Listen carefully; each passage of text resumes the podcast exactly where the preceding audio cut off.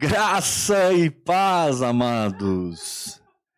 Sejam bem-vindos a mais uma live poderosa no Espírito Santo. Eu creio que essa noite o Senhor vai trazer muita luz no nosso coração para que nós possamos transcender além da nossa alma, da nossa carne e vivermos na dimensão do Espírito. Abra a sua Bíblia em Marcos perdão, Mateus, capítulo 9. Essa mensagem de hoje é a continuação da mensagem de ontem, quando eu ministrei sobre a linguagem sobrenatural que nos ajuda nas nossas fraquezas. Hoje eu vou te entregar outra chave para que você vença as suas fraquezas e o seu espírito recriado esteja sempre predominante em toda circunstância sua fé esteja sempre reinando sobre toda a situação. Vamos abrir aqui em Mateus capítulo 9, versículo 14. Mateus capítulo 9, versículo 14. Vieram depois os discípulos de João e lhe perguntaram: Por que jejuamos nós e os fariseus? Muitas vezes, e os teus discípulos não jejuam. Respondeu-lhes Jesus: Podem acaso estar tristes os convidados para o casamento, enquanto o noivo está com eles? Dias virão, contudo, em que lhes será tirado o noivo, e nesses dias hão de jejuar. Ninguém põe remendo de pano novo em veste velha, porque o remendo tira parte da veste e fica maior a rotura. Nem se põe vinho novo em odres velhos. Do contrário, rompem-se os odres, derrama-se o vinho e os odres se perdem. Mas põe-se vinho novo em odres novos, e ambos se conservam. Ontem nós estávamos meditando sobre momentos em que a nossa alma ainda não foi ganha pelo Espírito. Existem ainda ligações de impiedade da carne para nossa alma, prendendo a alma em áreas de incredulidade, áreas de medo, timidez, e nós aprendemos que a oração em línguas é uma chave poderosa para você vencer essas fraquezas. Agora, existe uma outra chave, que é o jejum, tão poderosa quanto. Na verdade, amados, cada prática espiritual é uma chave, é uma lei espiritual que corresponde a uma ação de Deus através de você que está a praticando. Então a oração em línguas não vai te dar o que o jejum te dá, o jejum não vai te dar o que a adoração te dá, a adoração não vai te dar o que a confissão da palavra te dá. Por isso as práticas espirituais precisam ser vividas com equilíbrio. A oração em línguas, a meditação na palavra, o jejum, a confissão da palavra, a louvor, a adoração, etc, etc, etc. Essas práticas espirituais, elas existem como recursos da graça para você se fortalecer na fé e prevalecer na fé. Agora, interessante, né? Os irmãos da graça, os irmãos que creem na, na, na, na palavra da graça, e eu cito aí o ministério de Joseph Prince, eu cito o ministério de Bernardes Neogrove, a pastora Luísio Silva. São irmãos preciosos e eu não tenho absolutamente nada a dizer contra eles, são servos, profetas de Deus nessa geração. Mas tem uma galera aí no meio da graça que diz o seguinte: ah, não estou na graça, o jejum não cabe na graça. Isso é uma bobagem muito grande, porque o jejum é uma arma espiritual. Primeiro, Jesus, nascido de Deus, maduro no espírito, jejuou 40 dias e 40 noites antes de começar o seu ministério. Ele foi para o deserto, guiado pelo Espírito, onde jejuou e voltou do deserto no poder do Espírito, através do qual ele começou o seu ministério. E uma das primeiras coisas que Jesus faz é estar num grande monte, lá em Israel é chamado o Monte das Bem-aventuranças, e Jesus começa a dizer: Bem-aventurado, eh, fulano de tal, porque faz isso e isso, bem-aventurado, bem-aventurado os humildes de espírito, porque deles é o reino dos céus, bem-aventurado, bem-aventurado. E Jesus vai ensinando, ensinando, ensinando ali para uma grande multidão que estava ali no monte das bem-aventuranças. E aí Jesus, em um dos ensinamentos, diz: Quando jejuardes, vocês não vão ficar tristes, cabrunhados, como os fariseus, para dar a impressão que você está jejuando. Não. Toma banho, escova o cabelo, passa perfume, fica de boa, para que o seu jejum seja uma operação secreta, escondida entre você e o seu Deus, e o seu Pai que vem em secreto te recompensará. Depois, em terceiro lugar, nós temos o próprio Jesus dizendo, lá em Mateus capítulo 17, para os discípulos: olha, essa casta não sai senão por meio de jejum e de oração. Então, nós temos o nosso Senhor vivendo o jejum e ensinando o jejum várias vezes. O próprio Paulo, em uma das suas cartas aos Coríntios, ele disse: em jejuns, muitas vezes. Então, nós não temos como é, omitir, retirar isso da palavra de Deus. Lá em Atos capítulo 13, diz a Bíblia que os irmãos estavam adorando o Senhor e jejuando Disse o Espírito Santo: Separai-me agora a Barnabé e a Saulo para a obra que os tenho chamado. Eles estavam jejuando. Um grupo de líderes, profetas e mestres, jejuando. A questão é que nós, na maioria das vezes, por mais fé que tenhamos, por mais ousadia na qual caminhemos, por mais intrepidez com a qual a gente exerce a palavra de Deus, nem sempre a gente está consciente de certos tetos espirituais que estão sobre nós, certos níveis de incredulidade.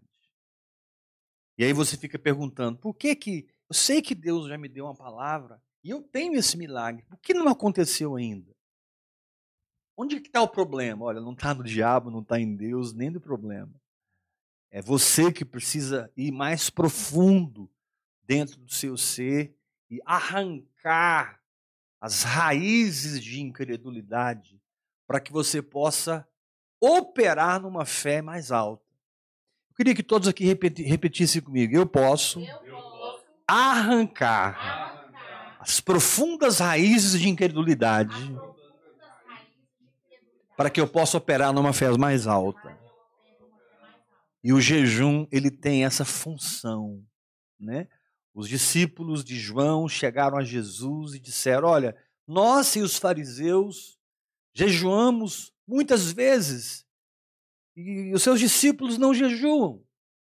E aí Jesus disse: Podem acaso estar tristes os convidados da festa enquanto o noivo está com ele? Então, em primeiro lugar, o jejum tem a ver com tristeza. Quando você é confrontado pela palavra de Deus e você olha para si mesmo, vivendo por fé, mas percebe que Deus não tem o suficiente para operar naquela dimensão que você necessita. Você se choca com a sua impotência, você se choca com você mesmo. Isso, isso nos abate, isso nos deixa triste, nós amamos a palavra de Deus, nós amamos o Evangelho. Nós queremos viver o Evangelho. Então, nesses momentos de tristeza, em que você, diante da palavra, reconhece que não está naquele nível, o Senhor te diz: jejue. Jesus disse: podem acaso estar tristes para o casamento enquanto o noivo está com eles? Então, a primeira coisa que Jesus falou: podem acaso estar tristes. Jejum tem a ver com uma tristeza no seu coração. Existe uma tristeza que ela é maligna, ela é maléfica, ela é negativa, ela é ruim, que é a tristeza da alma pela alma. Mas a palavra de Deus fala de uma tristeza segundo Deus, que pro, produz o arrependimento, o quebrantamento. Né? É aquela tristeza que te leva a, a, a orar num nível diferente, a desejar no espírito numa dimensão mais intensa e profunda, invocar o nome do Senhor num nível de glória mais alto. E o Senhor nos ensina que nós devemos regar esses períodos com jejum. Por quê? Porque o contrário é a verdade. O Senhor te quer alegre. E alegre porque a palavra dele está funcionando na sua vida. Alegre porque as promessas estão se cumprindo. Então, quando você se encontra diante de uma promessa e da sua fraqueza, o jejum é uma arma para arrancar a tristeza do seu coração e fazer brotar a alegria da fé. Isso aconteceu com Daniel, sabe quando? Quando Daniel foi ler os, os escritos de Jeremias. Daniel descobriu que o tempo do cativeiro de Israel em Babilônia havia terminado. Mas Israel continuava no cativeiro. Sabe o que Daniel fez? Entrou em jejum. Ele diz que ele, ele, ele, ele, comida desejável eu não comi, carne não entrou pela minha boca, nem vinho. Ele fez um jejum parcial que durou 21 dias. Ele, ele, ele entrou no período de jejum para que a palavra do Senhor se cumprisse na vida de Israel, se cumprisse na nossa vida. Jejum tem a ver com o seu compromisso com a manifestação da palavra de Deus. Jejum tem a ver com o seu compromisso com a manifestação do reino que está no seu espírito e que muitas vezes é bloqueado por uma alma não transformada, por uma carne não mortificada. Então, quando Jesus morreu, ele crucificou a minha carne. E hoje eu tenho a circuncisão de Cristo, que é o despojamento do corpo da carne. Colossenses, capítulo 2. Eu tenho a circuncisão de Cristo, que é o despojamento do corpo da carne e a liberação do meu espírito. Mas como eu posso praticar essa morte providenciada para minha carne? Como eu posso exercer fé nessa morte? Jejuando. Jejuar é acreditar que o seu velho homem morreu. Jejuar é crer que a sua carne foi crucificada. Você se abstém de alimentos numa atitude de fé, dizendo para a sua carne: você está morta. Jejum não tem a ver com mover Deus em nada, irmãos. Jejum não tem como haver mover Deus, mudar Deus. Tudo que Deus precisava fazer por mim, Ele já fez. Jesus já levou minhas doenças, Jesus se tornou pecado, eu me tornei a justiça dele. Jesus quebrou toda a maldição. Jesus me fez abençoado com a bênção de Abraão. Isso significa abundância financeira, isso significa uma vida longa e abençoada na terra. Eu sou abençoado com a bênção de Abraão. Mas muitas vezes a nossa experiência está longe do que a palavra de Deus diz. Então você precisa jejuar. Você precisa entrar em períodos de jejum, de entrega no altar de Deus, crendo que a sua carne foi crucificada e que a sua alma perdeu o controle. Jejum é tomar a cruz num nível mais profundo. Jejum é tomar a cruz num nível mais poderoso. Quando você agrega a oração em línguas, o jejum, você experimenta uma equação tremenda, porque a oração em línguas levanta o seu espírito, o jejum abaixa a sua carne, a oração em línguas edifica o seu espírito, o jejum mortifica a sua carne, a oração em línguas exalta quem você é na nova natureza, o jejum mata quem você é na velha natureza e te faz ter graça para dar passos segundo a nova natureza. Então nós não temos que discutir esse assunto. Nós só precisamos ser guiados pelo Espírito Santo em cada jejum que vamos fazer. E para com essa história de jejum de televisão, jejum de internet, jejum de WhatsApp. Isso não é jejum, irmão. Isso é autodisciplina. É importante. Você se disciplinar para que nada domine você. Todas as coisas me são listas, mas nem todas me convêm. Todas as coisas me são listas, mas eu não me deixarei dominar por nenhuma delas. Isso é disciplina. Agora, jejum é fechar a boca. Total ou parcialmente. No caso de Daniel, ele fez um jejum muito forte, tirou, só, só comeu legumes, né? não comeu carne, não bebeu vinho, não comeu nada, nada nenhuma, nenhum manjar desejável, não entrou na sua boca, até que Gabriel chegasse, o arcanjo Gabriel chegasse com a resposta. E por causa daquele jejum de Daniel, Israel saiu do cativeiro, voltou para a sua terra. Então, tem coisas que não vão acontecer na sua vida sem que você se entregue num nível mais profundo através da oração em línguas e através do jejum. Apóstolo, como que eu sei que é a hora de jejuar?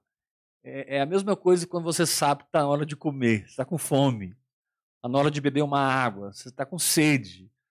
Quando você tem que jejuar, você está chocando com tanta incredulidade, você está chocando com tantos programas nocivos na sua mente. Você está tão firme na fé diante do que Deus diz, que você não tem outra opção a não ser se entregar através da oração em línguas e do jejum. E você jejua, jejua, jejua, jejua. E você vai, vai, vai, vai. Talvez uma refeição por dia, talvez só líquidos.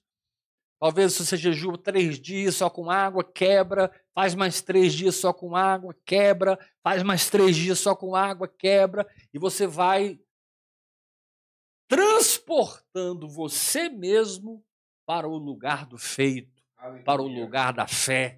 Você arranca, desatola a alma da incredulidade, você tira a alma do atoleiro da incredulidade e você se posiciona numa fé que é livre para operar. O jejum libera seu espírito para operar na fé que Deus quer que nós operamos.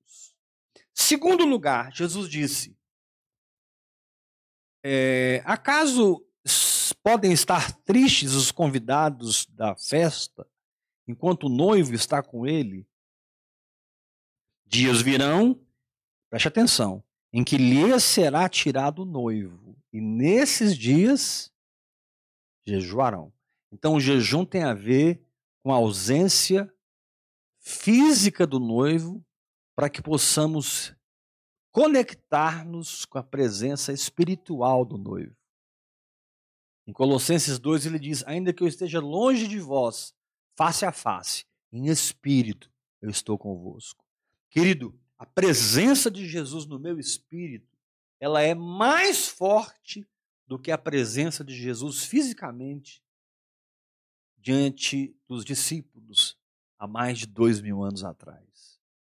A presença física de Jesus ela é menos poderosa do que a presença de Jesus no meu espírito, porque é o mesmo Jesus processado, multiplicado e derramado pelo Espírito Santo em cada um de nós. Como a economia de Deus para ser desfrutada. Cristo em vós, a esperança da glória. Aleluia. Aleluia. Então, o que, que o jejum vai fazer além de substituir a alegria, a tristeza da incredulidade pela alegria da fé?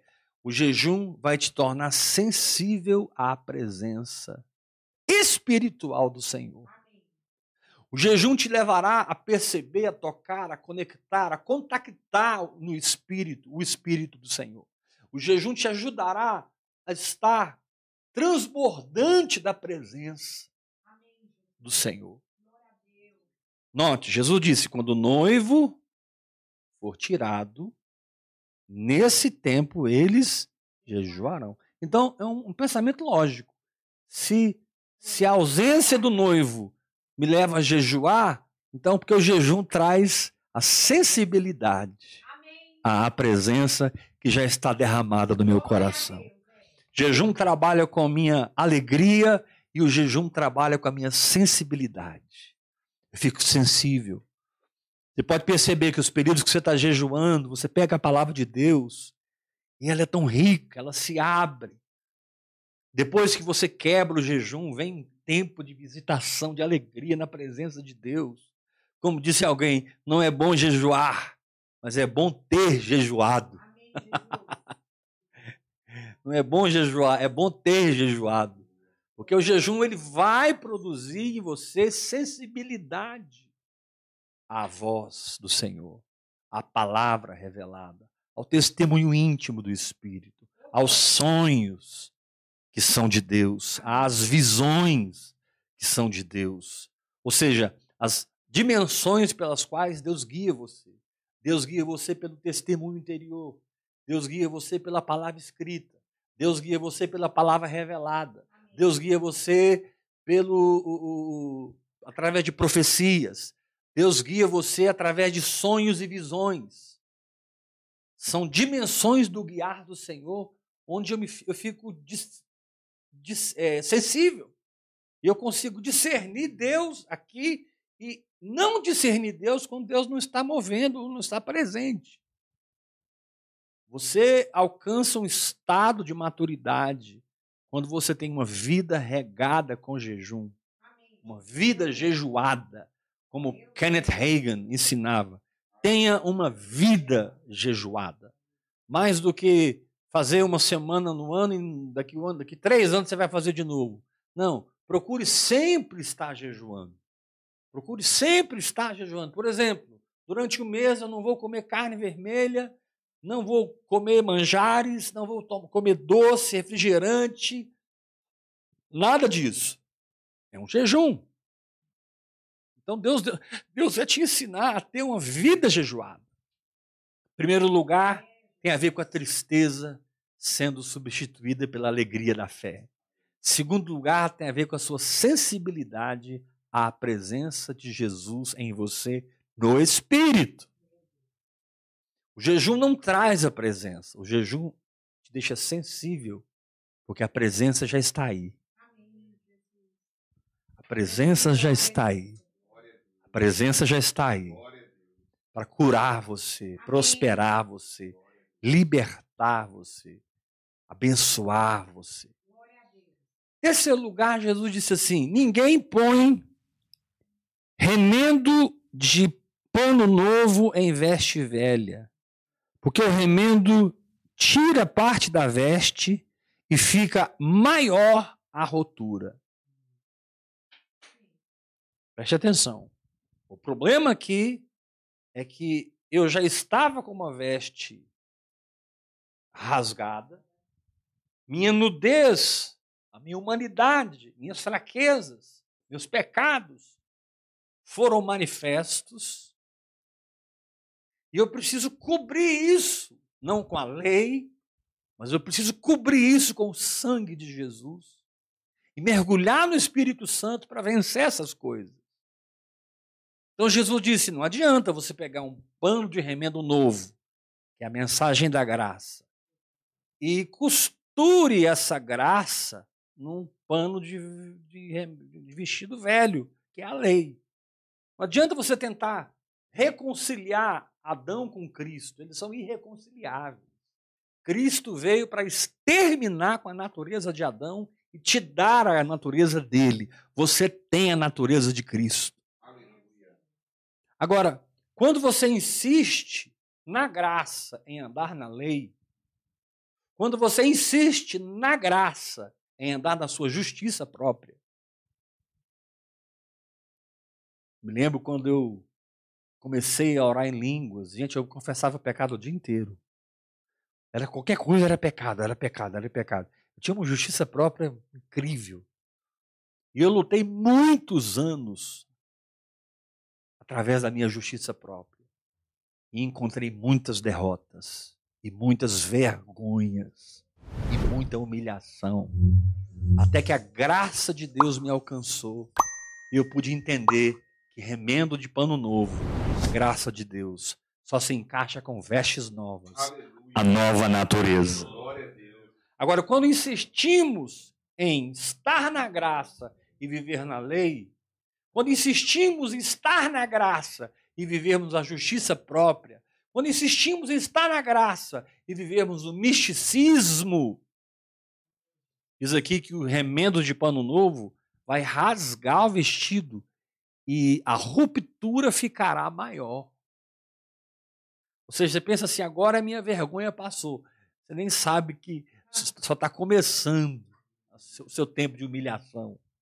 Porque você está optando em viver na carne. Você está optando em operar pelo princípio da incredulidade com as tábuas de Moisés. Você está decidindo viver por esforço próprio.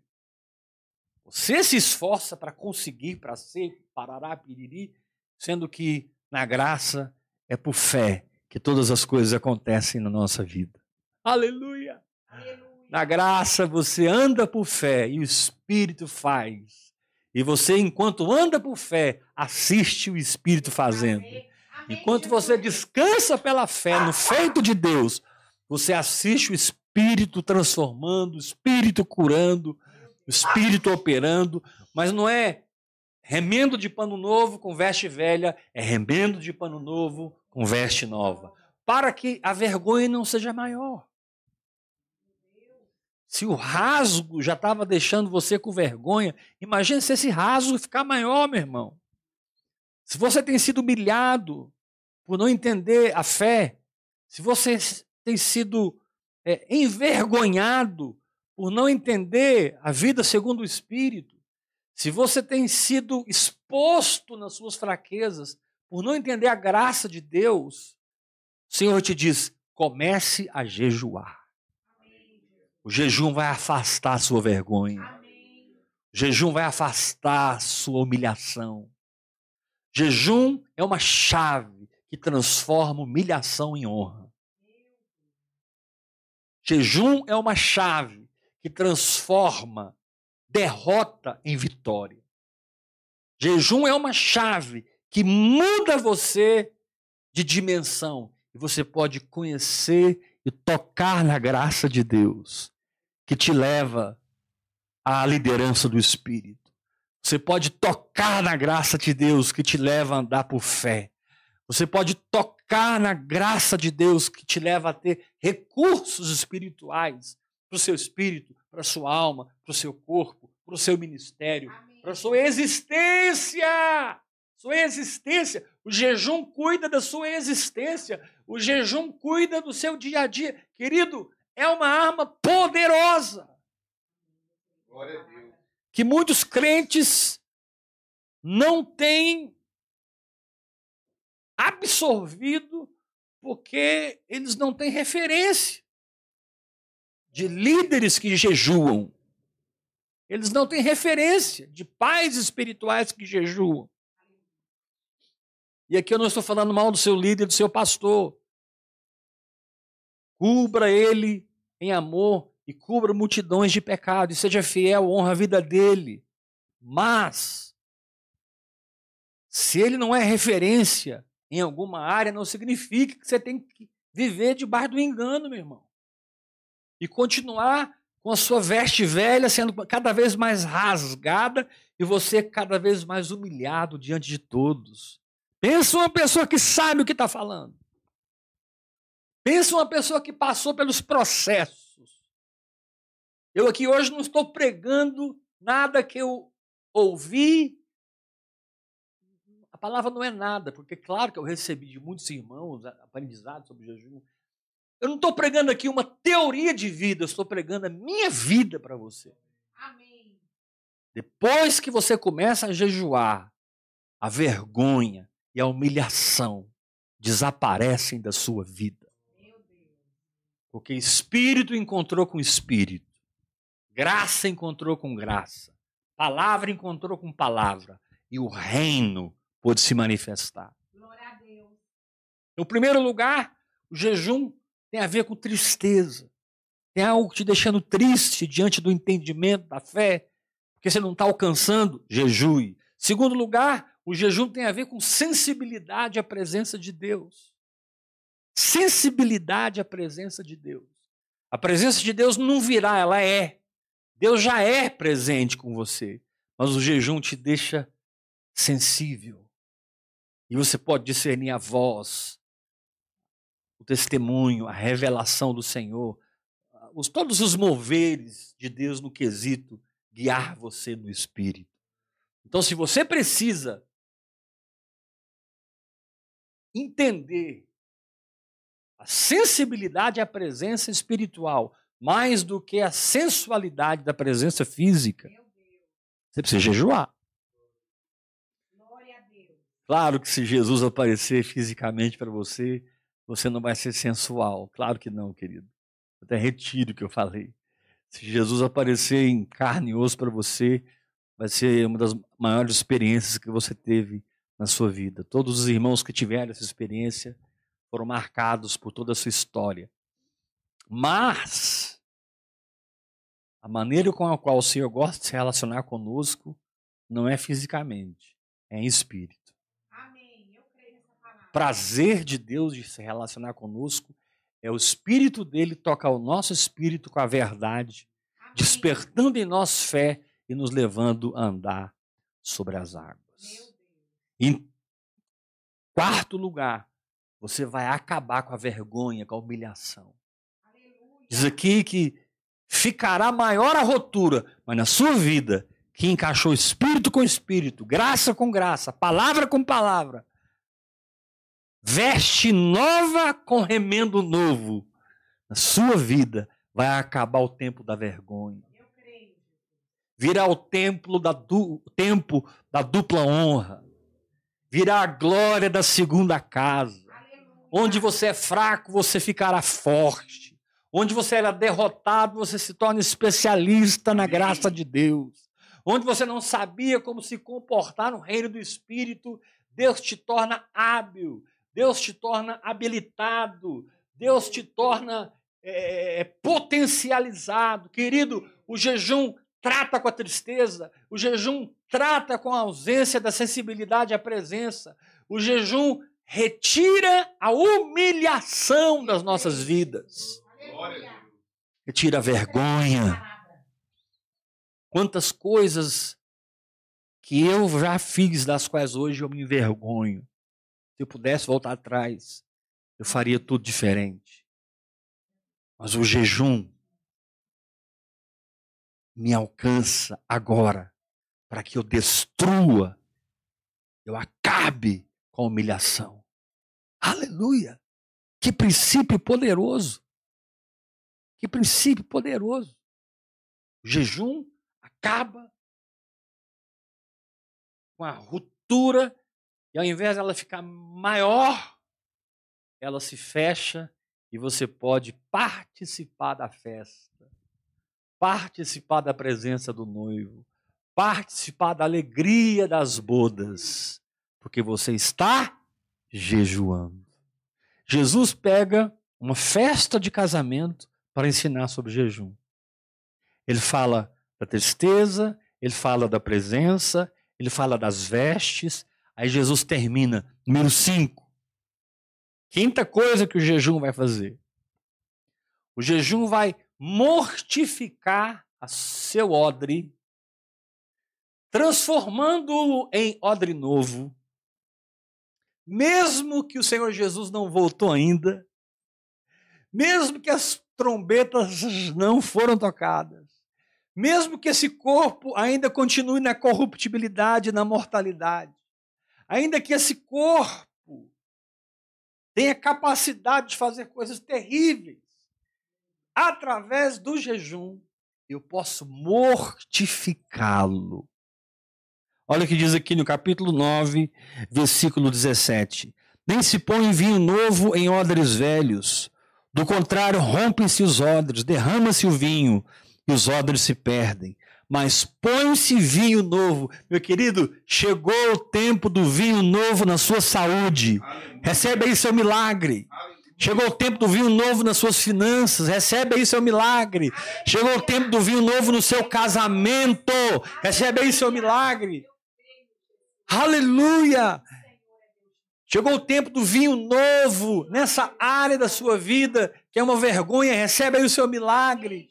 Chegou o tempo do vinho novo em toda a sua relação com Deus. O vinho é algo que opera no nível 1, nível 2, nível 3, nível 4. Note, ele está falando da festa de um casamento, ele está falando de bodas, ele está dizendo que jejum tem a ver com as bodas do cordeiro. Enquanto as trombetas não tocam, esse corpo está na corruptibilidade. Mas não tem problema. Deus me deu jejum para resolver esse problema. Aleluia. Alguém peça que eu repita, por favor. Enquanto as trombetas não tocam, esse corpo ainda é corruptível. Mas Deus me deu jejum. Deus me deu jejum para resolver essa questão. O jejum vai se colocar no lugar do toque das trombetas. O jejum vai se colocar no lugar da transfiguração. O jejum é uma sala de espera para o seu corpo. Enquanto ele não se torna um corpo glorificado, você o mantém morto, mortificado, sob domínio, como disse Paulo em 1 Coríntios capítulo 9, eu esmurro o meu corpo e o reduzo à escravidão. Como disse Paulo em Romanos capítulo 12, rogo-vos, pois, que ofereceis os vossos corpos como um sacrifício vivo, santo e agradável a Deus, que esse é o vosso culto racional. Você não tem que sentir de Deus para começar a jejuar, não, meu irmão. É um culto racional. Enquanto as trombetas não tocam, Deus nos deu o jejum para manter o nosso corpo e a nossa carne sob a direção do Espírito Santo.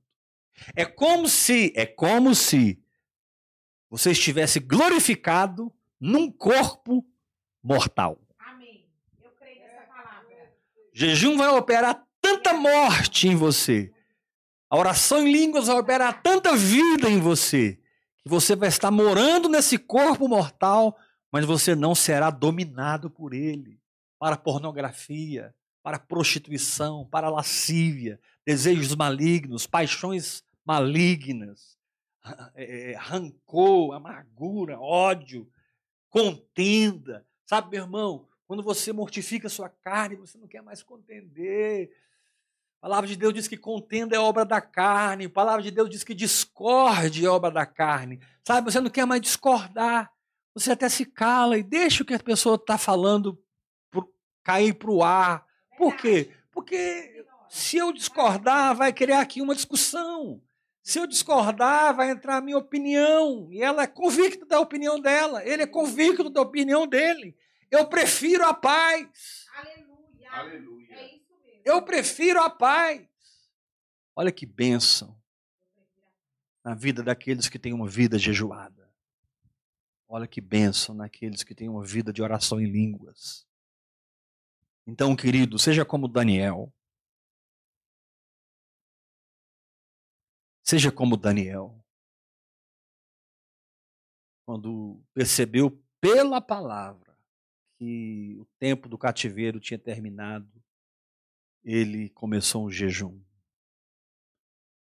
Ele não jejuou 21 dias.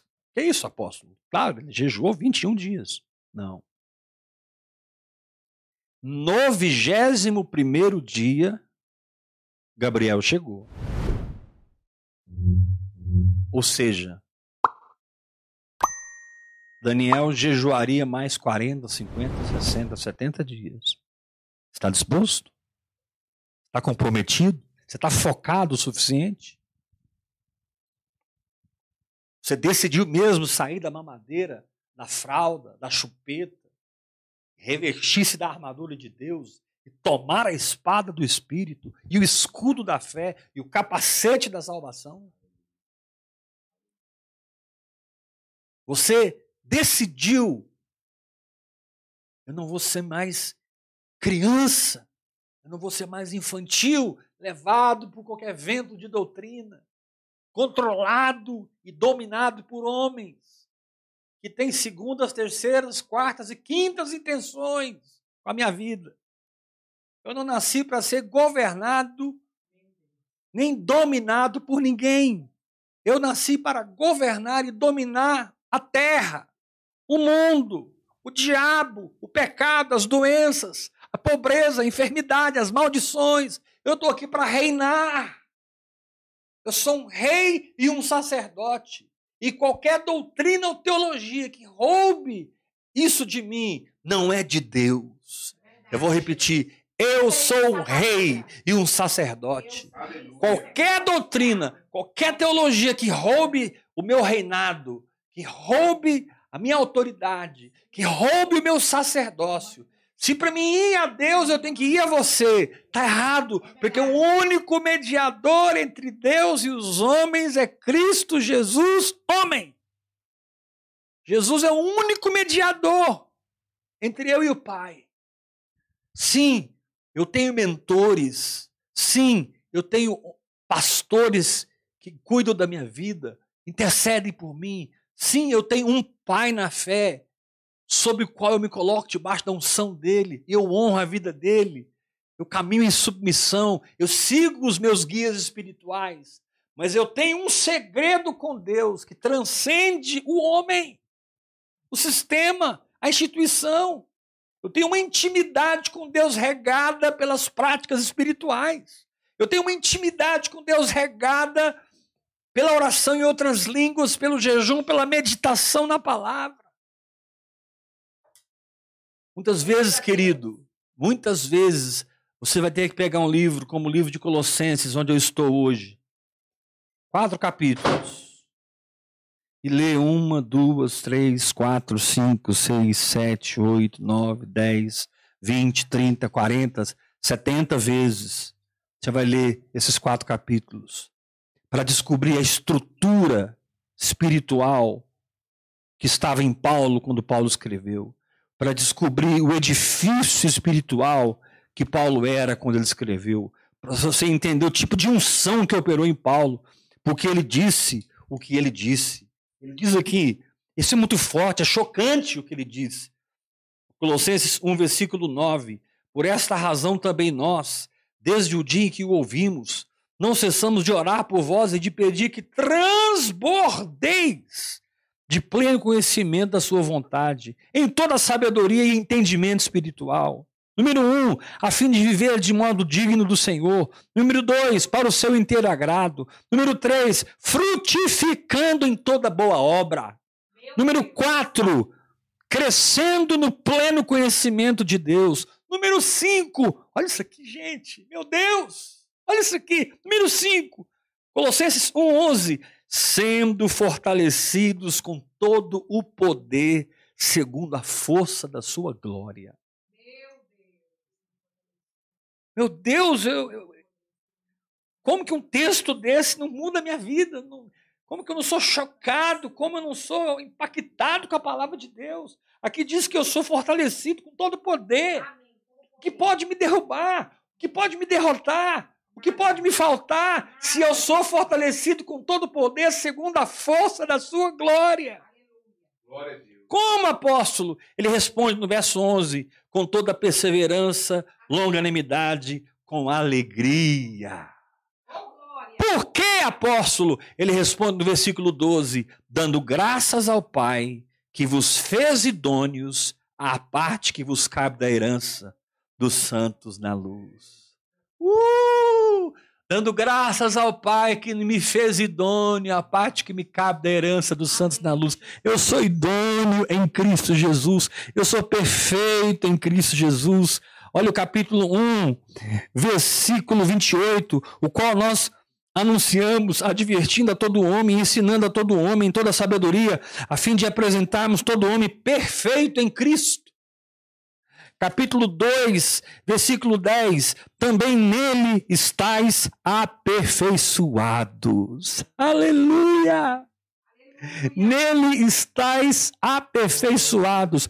Capítulo 4, versículo 12: Saúda-vos, Epáfras, que é dentre vós servos de Cristo Jesus, o qual se esforça sobremaneira continuamente por vós nas orações, para que vocês se conservem perfeitos e plenamente convictos em toda a vontade de Deus. A mensagem de Colossenses é que em Cristo eu sou perfeito. Eu sou idôneo. Eu sou a justiça de Deus. Eu estou pronto para receber qualquer promessa, qualquer bênção. A mensagem de Colossenses é a suficiência de Cristo, substituindo a religiosidade na sua vida, substituindo a carnalidade na sua vida, substituindo a sua justiça própria e tendo, como diz no capítulo 1, versículo 27, Cristo em vós, a esperança da glória. Aleluia! Paulo tinha tanta unção, Paulo tinha tanto entendimento, Paulo chegou num lugar tão alto em Deus, e foi Paulo que disse em jejuns muitas vezes. Paulo diz aqui no capítulo 1, e eu vou terminar, verso 24: Agora me regozijo nos meus sofrimentos por vós. Isso aqui é loucura. Como é que eu posso me regozijar nos sofrimentos? Preencho o que resta das aflições de Cristo. Isso é loucura. Como que eu posso preencher o que resta? É, Paulo disse: na minha carne, a favor do seu corpo, que é a igreja. Amém. Meu querido, se você tem que sofrer para segurar o sangue de Jesus diante de alguém, até que essa pessoa seja liberta e abra os seus olhos, se você jejuar, você vai ter graça de Deus para isso. E você vai poder segurar o sangue diante dessa pessoa, até que ela seja liberta e seus olhos sejam abertos. Ela entenderá como você entende. Ela verá como você vê. E ela se renderá ao seu Deus como você é rendido. Porque a vida em Cristo é a vida vitoriosa. A vida em Cristo é a vida triunfante. Quantos vão orar mais em línguas? Diga amém. Quantos vão jejuar mais? Diga amém. Diga a oração em línguas. Levanta meu espírito. O jejum abaixa minha carne. Um espírito edificado com uma carne mortificada é uma fé liberada. Aleluia um espírito edificado com uma carne mortificada é uma fé liberada. Uh! Que Deus te dê graça, irmão, para orar, jejuar, meditar na palavra. Você é o sacerdote da sua própria confissão, irmão. Você é o sacerdote, juntamente com o Espírito Santo, do seu próprio espírito recriado. Então dê subsídios ao Espírito Santo. Entregue matéria-prima nas mãos do Espírito Santo. Dê condições do Espírito Santo operar a verdade na sua vida. Orando, jejuando, meditando, adorando, louvando, confessando a palavra e tendo atitudes de obediência simples à liderança do Espírito Santo. Talvez, ouça o que eu vou te dizer agora. Talvez as raízes de incredulidades estão tão profundas, gerando ansiedade e pânico, que você vai ter que se entregar em jejuns mais prolongados. Talvez o seu caso seja sério. E aqui eu não quero pegar leve com ninguém, para que você não fique dando volta no deserto e não saindo do lugar. Talvez o ano de 2022 vai ser o ano do jejum na sua vida. Dave Robertson conta de um amigo missionário dele no México, homem que andava no poder de Deus, que se movia no poder de Deus. Ele comia um dia, jejuava outro dia. Comia um dia, jejuava outro dia. Comia um dia, jejuava outro dia. Comia um dia, jejuava outro dia. Ah, vou fazer igual. Não sei, irmão. Eu declaro a inspiração do Senhor na sua vida. Você se conhece, né? Talvez você precise tomar alguns remédios que, que, que é, pedem certos alimentação para que você tome esses remédios. Acha um caminho, toma leite, toma os comprimidos com leite, um pouco de mel. Eu não sei, ou, ou não, apóstolo, minha, eu sou sadio, igual um coco. Meu negócio é ficar só na água. durante sete dias por mês. Eu não sei, porque quando a gente entra no como fazer, tem uma dinâmica fantástica do Espírito Santo, que tem a ver com você e ele, não você e eu. Eu proclamei a palavra e você vive nela, segundo a orientação do Espírito Santo. Aleluia. Glória a Deus. Quero ler um texto da palavra de Deus com vocês. Estamos quase encerrando.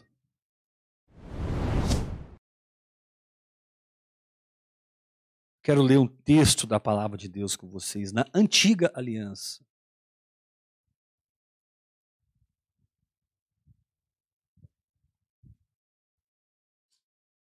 Malaquias, capítulo 3.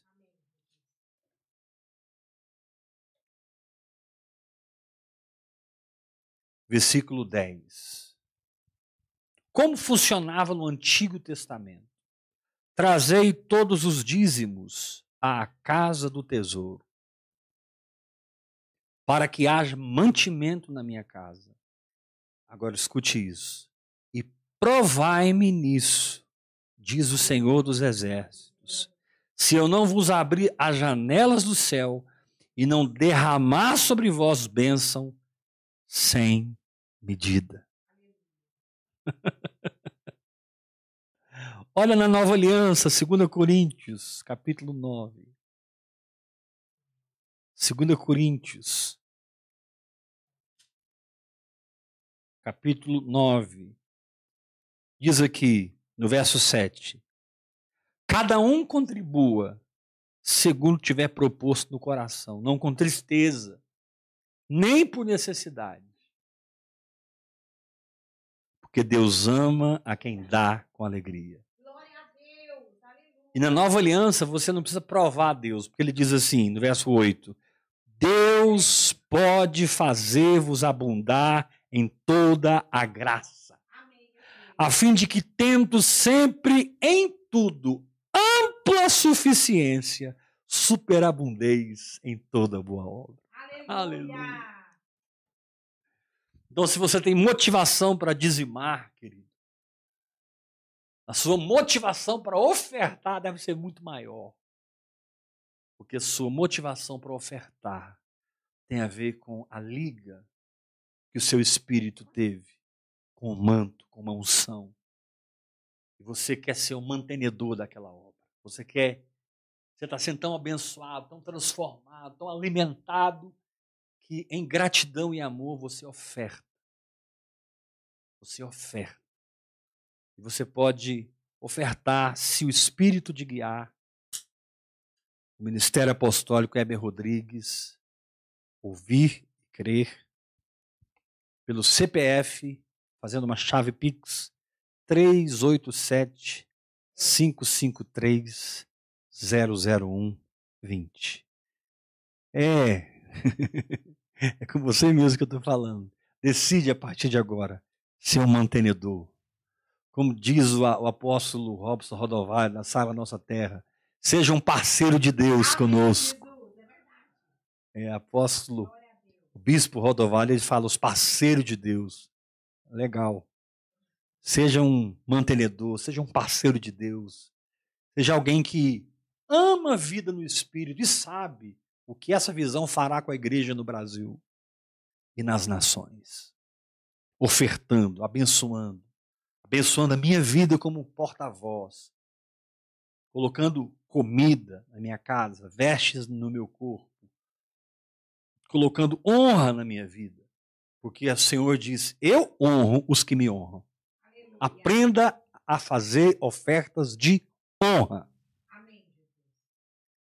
Porque Deus pode fazer abundar em toda graça, tendo tudo ampla suficiência. Amém? Faça a sua oferta em nome de Jesus. Nós vamos estar aqui amanhã, encerrando nossos trabalhos dessa semana com a ceia do Senhor.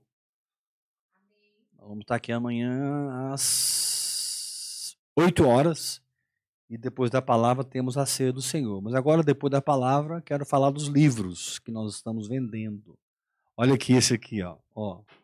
entrando no verdadeiro jejum, mergulhando no espírito, compreendendo a fé. Meu Deus. Esse é um livro que cada pastor, cada líder, cada obreiro, cada crente comprometido com Deus tinha que ler, comer, riscar, ler de novo. Esse livro foi escrito, esse livro nasceu no campo de batalha. Esse livro nasceu na fornalha acesa sete vezes mais. Tem uma unção de vitória aqui para sua vida. Mergulhando no Espírito. Outro livro fantástico você vai ler estudando, lendo devagar, absorvendo, comendo. Graça derramada. Oração em línguas, a chave mestra. Um reino inabalável. O descanso de Deus. O abecedário da vida no Espírito. Uh! Aprendendo a ser sustentados pela fé. Você vai mandar um WhatsApp para a Bispa Iula. Compra o eu te aconselho a comprar o combo, né? Que você vai ter um desconto. E as pessoas podem parcelar no cartão, amor? Em até, em até quantas vezes? Entendi. Dependendo da sua bandeira no Parque Seguro, você pode parcelar isso em várias vezes, entendeu? Até três vezes é certeza. Vai dar aqui três de cento e poucos reais. Você comprar todos. Tem esse material na sua biblioteca, devore esse material. Você que já recebeu, leia, risque, leia de novo, volte, absorva a vida do Espírito.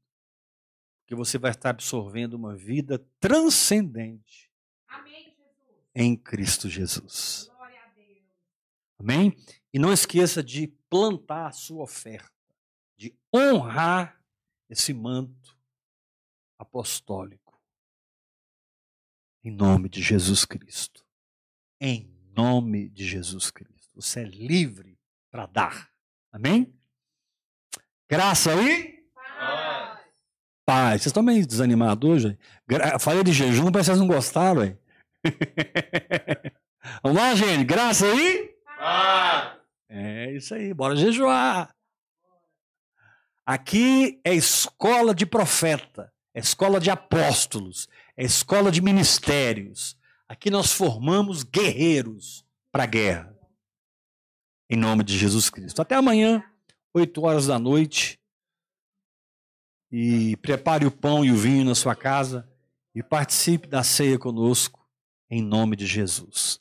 Até amanhã, graça e paz.